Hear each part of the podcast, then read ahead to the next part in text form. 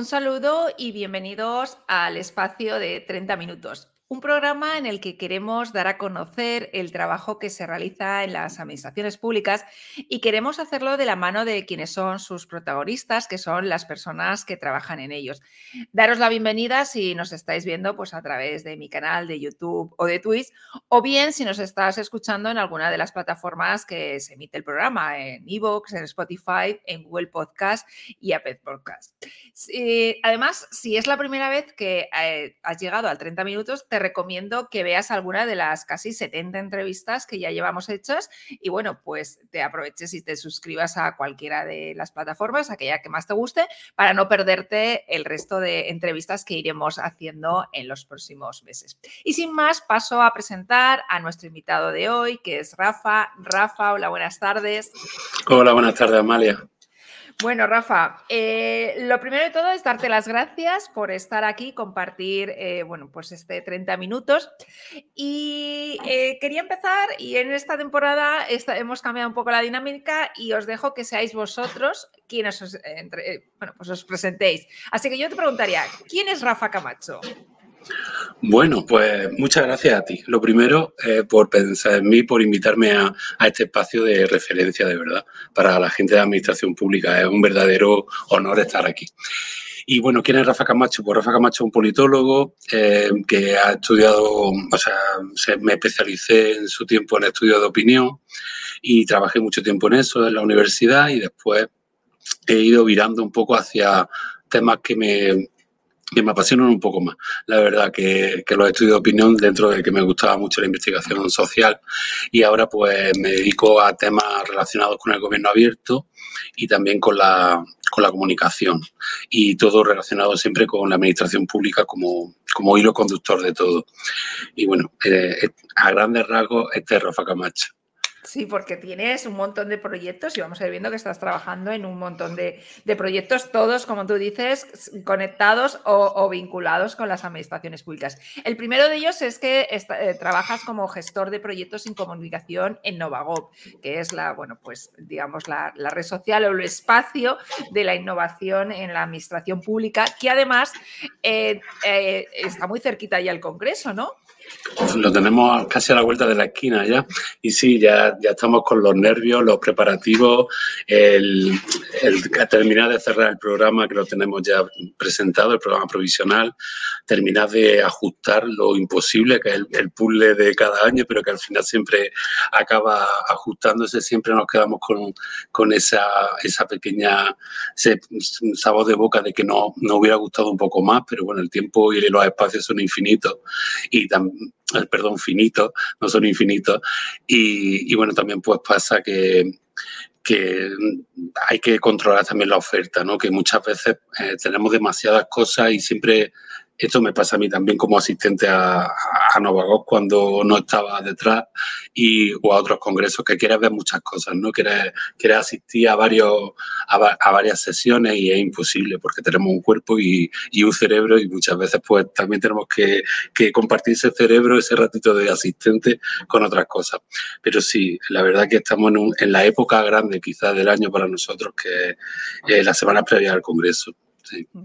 Sí, y luego, en las próximas semanas hablaremos también, seguramente, vamos, si no pasa nada, con, con Paco Rojas, que nos, eh, nos, comentará más sobre ese Congreso de Novago que este año llega a su décima, a su décima edición y lo cual es un reto, ¿no? Para, bueno, y es, y es algo de, que, tendremos que celebrar. ¿eh? Totalmente, muy ilusionante. Es que que, que, una comunidad de este tipo haya cumplido de años, porque el valor real, quizá no el real, el que más valor siento yo, esa creación de la comunidad ¿no? que hemos generado durante años, de todas las personas que han ido creciendo, haciendo crecer a Novago y creciendo con ella. ¿no? El crecemos juntos, que fue nuestro lema anterior, que ahora ya cambiamos eh, este, este año pasado. Eh, la verdad que se ajusta muy bien, ¿no? Y, y como cada uno iba sumando, ¿no? cómo conectó a mucha gente que no se conocía, cómo se empezó a generar unas relaciones y, una serie de, colaboraciones que han sido muy valiosas y que han dado a conocer tanto talento que hay en la administración pública, que, por esa parte viene fabuloso, ¿no? El, hecho de, encontrar ese espacio que ahora, pues cada, muchos vamos volando solos de alguna manera, de, los que participamos más activamente, pero que siempre está ahí ese, ese espacio y el Congreso ha dado ese paso también a la presencialidad y a, hacer que la, que la comunidad se encuentre, que pueda mostrar mm, todo lo bueno que se hace. Hay más que hay que mostrar y que siempre nos quedamos con las ganas, ¿no? Como decía antes, pero eh, creo que, el, valor principal de lo que hace grande a Novagov es, su comunidad. Siempre, siempre lo he pensado y, y, creo que, como siempre decimos, las personas son lo más importante, tanto en las administraciones como en cualquier proyecto en el que te embarcas. Sí, sin ninguna duda.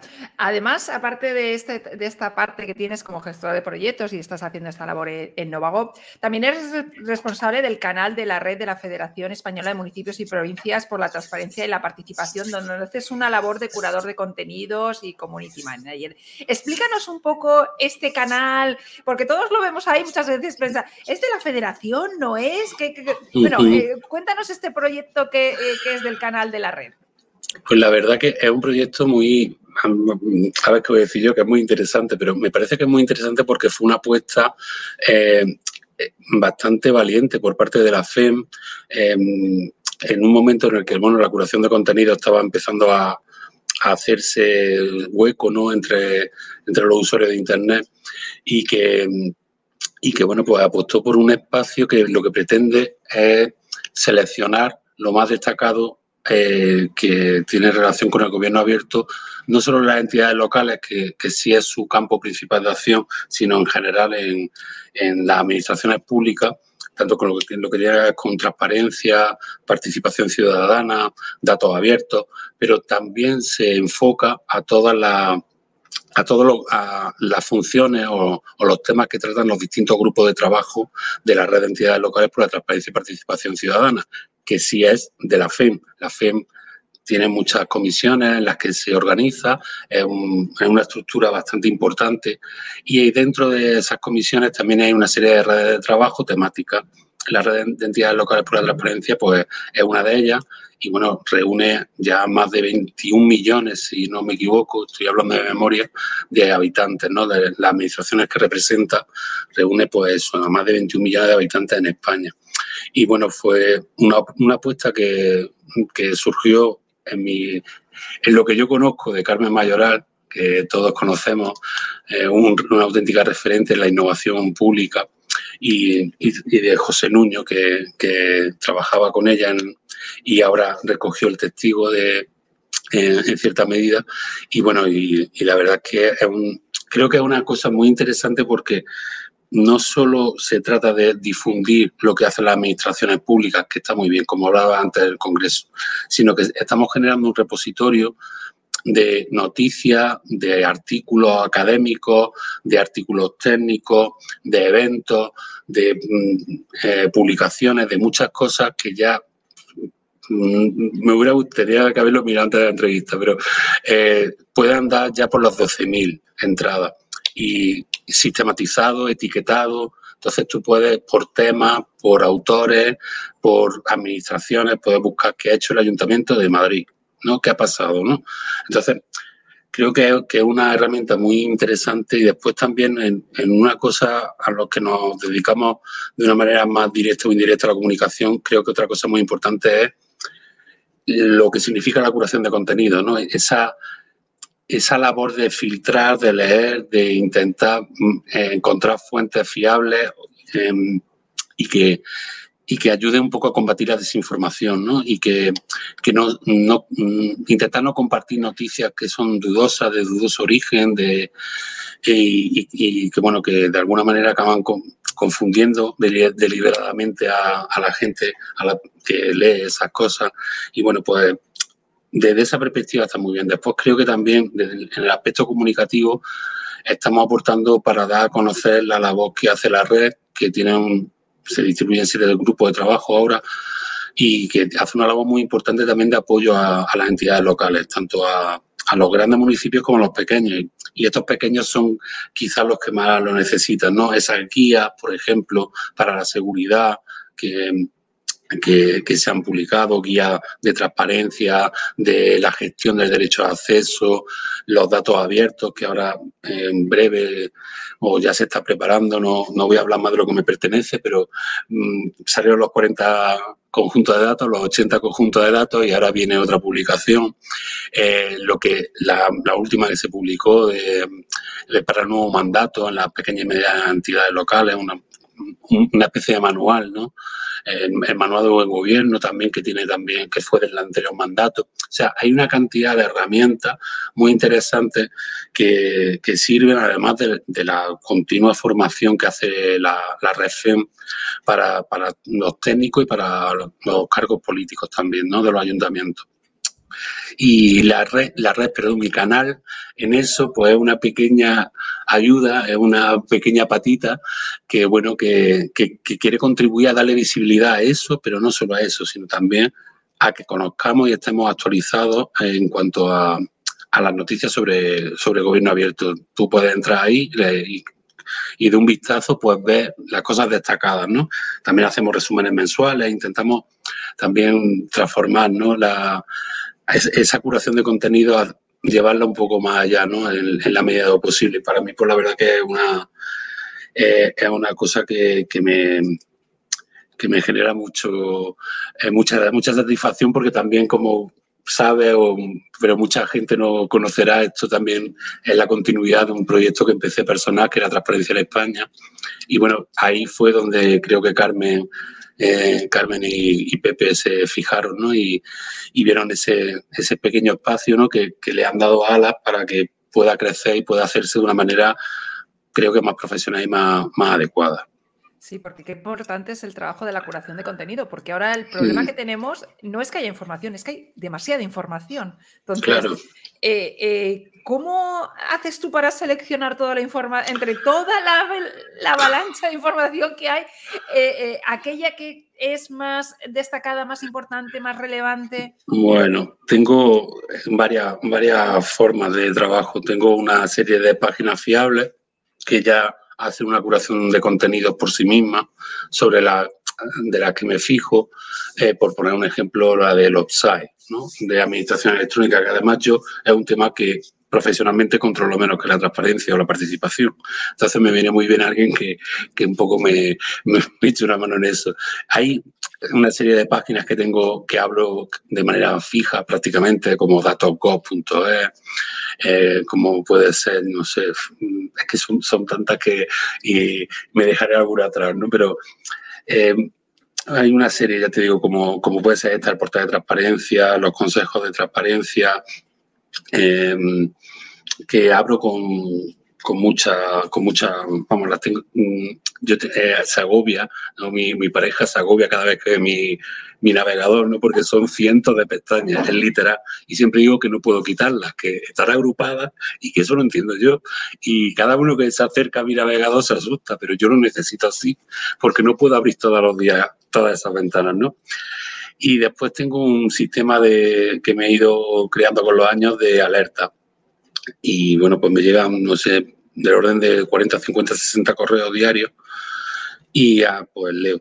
Eh, abro titulares y después de los titulares pues leo, intento ir filtrando y haciendo esa labor de filtrado también de una manera ya también con los, con los años va afinando el ojo, ¿no? Y un poco, porque las primeras, las primeras veces eran horas y horas y horas para, me acuerdo cuando empecé para sacar 10 contenidos, ¿no? Porque venga a leer, venga a leer.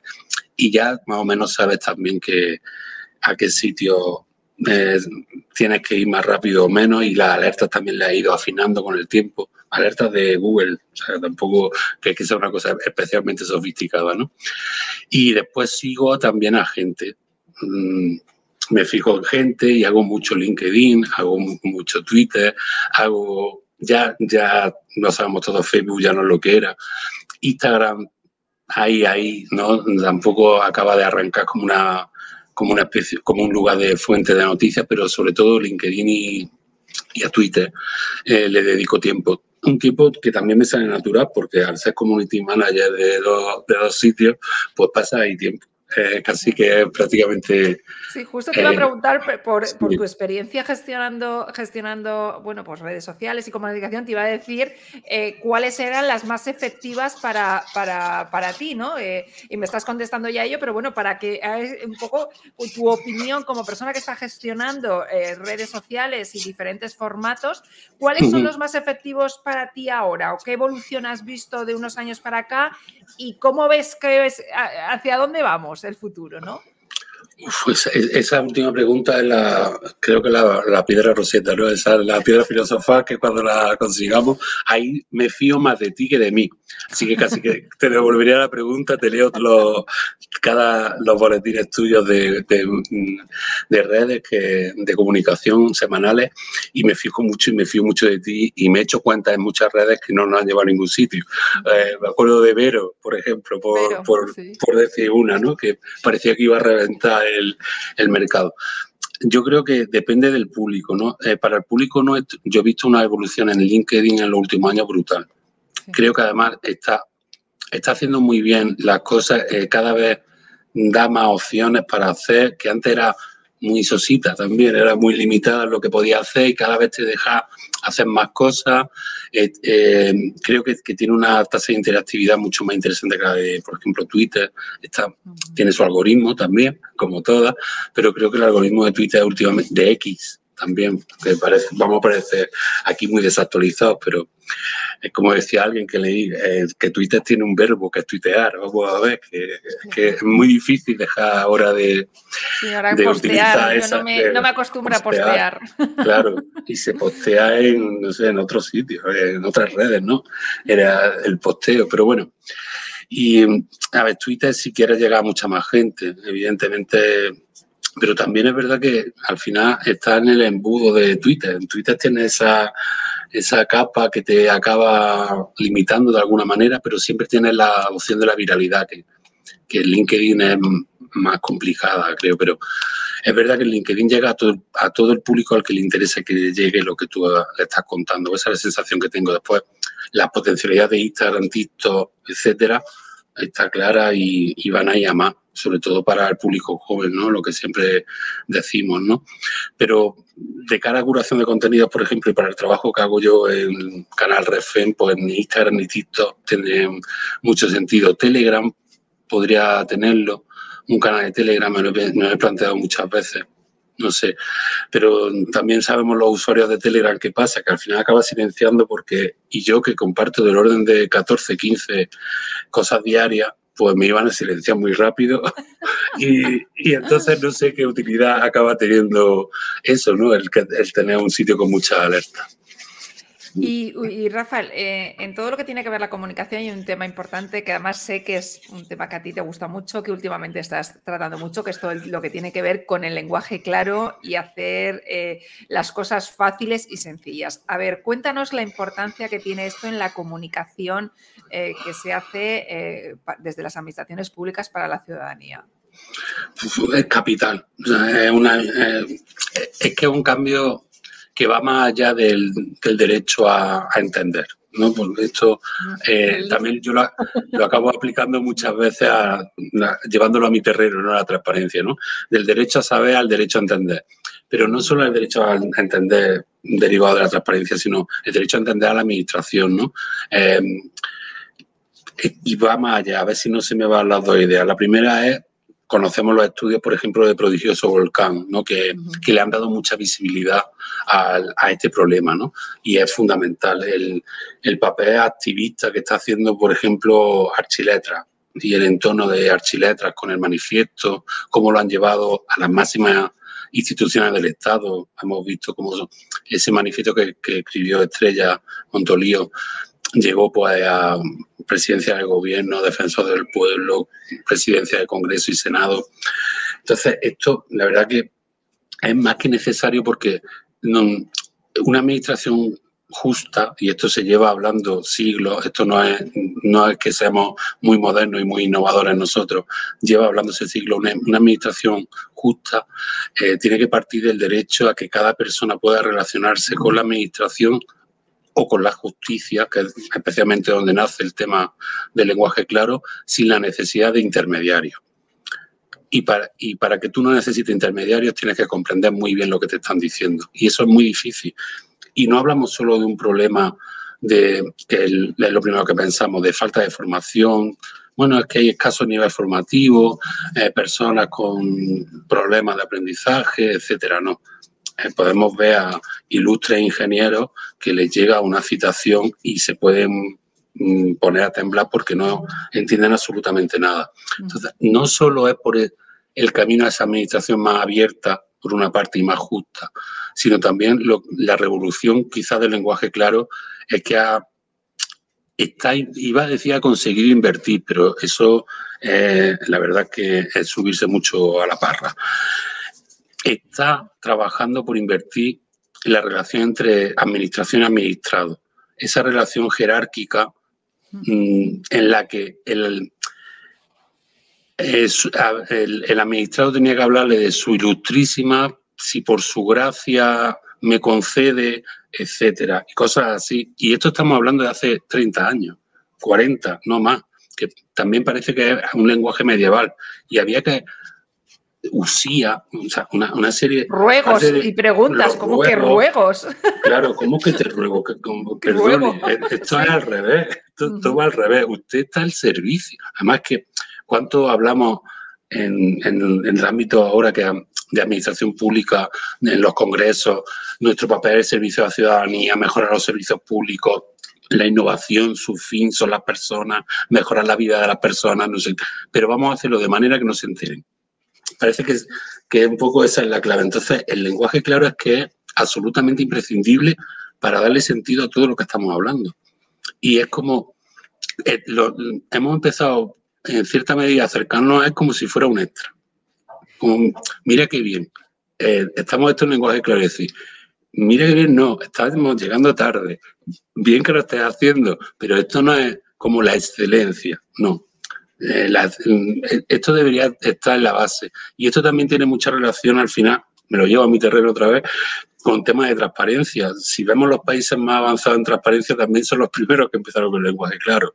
El, Suecia, ¿no? el ejemplo paradigmático, la ley de acceso a la información del siglo XVIII y, y, la ventaja de 250 años que nos lleva y todo esto, también fueron los primeros que empezaron con el lenguaje claro en Inglaterra también, el, mundo anglosajón también, ese, ese derecho, el FOIA, el derecho de acceso a, la información tan desarrollado en Gran Bretaña, en Estados Unidos, otro paradigma de eh, países en los que se ha trabajado mucho el lenguaje claro desde los años, digamos, 60, 70, en, cuestiones tan curiosas como puede ser la guerra de Vietnam, que dice, ¿Cómo que, tiene la, guerra de Vietnam con el lenguaje claro? Todo. Tiene que haber todo porque al final se acababa reclutando a gente que no entendía la reclutación y acababan yendo a la fuerza. Eh, y como no fue necesario buscar de alguna manera fórmulas para que esta gente entendiera lo que estaba pasando, se organizaran y no fueran siempre las mismas personas más perjudicadas, las que están más alejadas de la administración y las que más la necesitan, los que acaben sufriendo las peores consecuencias de su acto. Sí, es que me comentaban en, me comentaba una persona que eh, había mucha gente que no solicitaba ciertas ayudas a las que tenía derecho porque no comprendían lo que tenían que hacer para pedirlo. Y eso yo creo que es, eh, eh, yo creo que ya es el último escalón, ¿no? claro. es que es una son personas necesitadas de una serie de recursos a los cuales tienen derecho per se, que es más, podríamos hablar de que si tienes derecho automáticamente se lo tendría que conceder sin hacer ningún trámite con la administración, ¿no? Ese ya sería el top de, al que aspiramos de administración sin intervenir porque tengo que ir a solicitar algo si ya me corresponde, ¿no? Muévete Inteligencia artificial y etcétera. Exacto. Pero ya era eso, que es que no no sabía que tenían derecho. Claro, esto ha pasado especialmente sangrante el tema del ingreso mínimo vital, que creo que es a lo que te refieres. Y, el análisis que hizo Prodigioso Volcán veía que era es absolutamente complicadísimo entender para una persona eh, con estudios universitarios, con relación con la, con la administración, perdón, es difícil de entender lo que tienes que hacer. Y ese ingreso mínimo vital normalmente será un porcentaje muy pequeño de que los destinatarios tengan ese perfil. Será otro perfil con bajos estudios, etcétera, que, que necesitan más claridad si cabe, ¿no? Y, bueno, aquí también, pues de alguna manera me gustaría destacar a la voz de Cibio, ¿no? Que, que también se acercó al tema del análisis del ingreso mínimo vital y, y de, de otra ayuda la gran Eva Belmonte, para mí es la pionera en temas de lenguaje claro y transparencia en España. El lenguaje claro en España llevamos desde los 80 y hay mucha gente que ha trabajado por él, ¿no? Pero Eva Belmonte ha abierto mucho con aquel el BOE nuestro de cada día, aquello con cómo nos traducía el BOE a los legos, ¿no? Y cómo ha seguido haciéndolo, como el trabajo que hicieron en la pandemia, ¿no? Para intentar explicar ese voy imposible de entender, de puedo salir a la esquina, ¿no? Puedo, ¿Hasta dónde puedo ir? ¿Puedo ir a comprar? ¿Qué me... Y toda, toda esta labor deberían hacerla las administraciones. Sé que es difícil, sé que los recursos son limitados, pero si puede una fundación con los medios que, puede, que tiene, seguramente la administración también, también tiene que poder, tiene que encontrar la manera de poder. Sí, hay mucho trabajo por hacer en todo el tema del lenguaje, claro. Y, pero me gustaría tocar otro tema y es otro de los proyectos que tienes que sé que te hace mucha ilusión, especialmente, y es el de la revista A ah. ver, cuéntanos, cuéntanos. Bueno, pues revista mm, es una cosa muy pequeñita. Hago, soy un redactor mensual, tengo una colaboración mensual en la que me dejan escribir lo que quiera sobre transparencia y buen gobierno, ¿no? Eh, ese es el tema, no, no puedo escribir de música aunque al final estoy pensando que, acabo colando eh, referencias o de cine o de serie o de lo que sea. Pero la verdad que me gusta mucho porque a mí de siempre me ha gustado mucho escribir. Y, el hecho de que tenga un espacio en el que me publiquen cada mes con total libertad, porque una cosa que tengo que agradecer muchísimo a su directora, Esther, eh, que siempre he tenido esa, eh, desde que entré, ¿no? Ni, temas que tienes que tratar, ni corregirme los contenidos, ni, o sea, la corrección normal, ¿no? De esta coma tal o tiene una falta de ortografía o, o cosas así, ¿no? Entonces, me hace mucha ilusión porque es un pequeño sueño infantil casi, te diría, ¿no? Lo de escribir, ¿no? Y, tener esa, esa, ventana. Es verdad que acabo escribiendo informes y muchas cosas, ¿no? Pero no es lo mismo, ¿no? En los informes tienes que ser un poquito más riguroso. Aquí, pues, me puedo dejar llevar y por esa parte, pues, me hace muchísima ilusión y también, y esto también lo veo importante, escribo pensando en que mucha gente, o, o con, con, con la ilusión de que mucha gente que lea esto, no le interese mucho el tema. No sea gente cercana a la transparencia. Para eso tenemos un montón de referentes que hablan muy bien y escriben súper bien y saben mucho de derecho. Yo intento traducir eso, mezclar un poco esa obsesión por la claridad, ¿no? Con también acercar la necesidad de la transparencia del gobierno abierto y cómo pueden mejorar la administración y nuestra vida, de alguna manera, o cómo podemos mejorar nuestra relación con la administración al menos, ¿no? Y, entonces pues me hace mucha ilusión porque se juntan todas las partes bonitas de, lo que hago, ¿no? Y, sí, la verdad que muy, muy, muy agradecido siempre por, eso. Pues eh, agradecido a, ti, Rafa, ya estamos acabando, y agradecido porque... Eh, por... No me he enterado. No te has enterado, lo ha pasado muy rápido. sí. verdad. Eh, eh, agradecido y darte las gracias porque cuando en verano lancé em, la pregunta de, bueno, un poco que la gente me propusiera, eh, bueno, pues invitados para el, para el programa, bueno, pues hubo gente que se postuló a sí misma, que está muy bien hacerlo, hubo gente que me propuso uno o dos, pero tú me propusiste que entrevistara a 12 personas. ¿no? A 12. a 12. Las, las tengo y es un poco, bueno, pues el agradecimiento y demuestra, bueno, la generosidad que tiene que, los que te conocemos sabemos que, bueno, pues mm, es una de, tus características de eh, pues, el que eres tan generoso y eso, bueno, pues luego se, recompensa, ¿no? O, tiene su contrapartida pues con todos los proyectos y todo en todo lo que participas. Rafa, darte las gracias por haber estado en 30 minutos. A ti, encantado, de verdad que, encantado y cortísimo, me, ha pasado volando. La temporada que viene también, otra media hora o algo.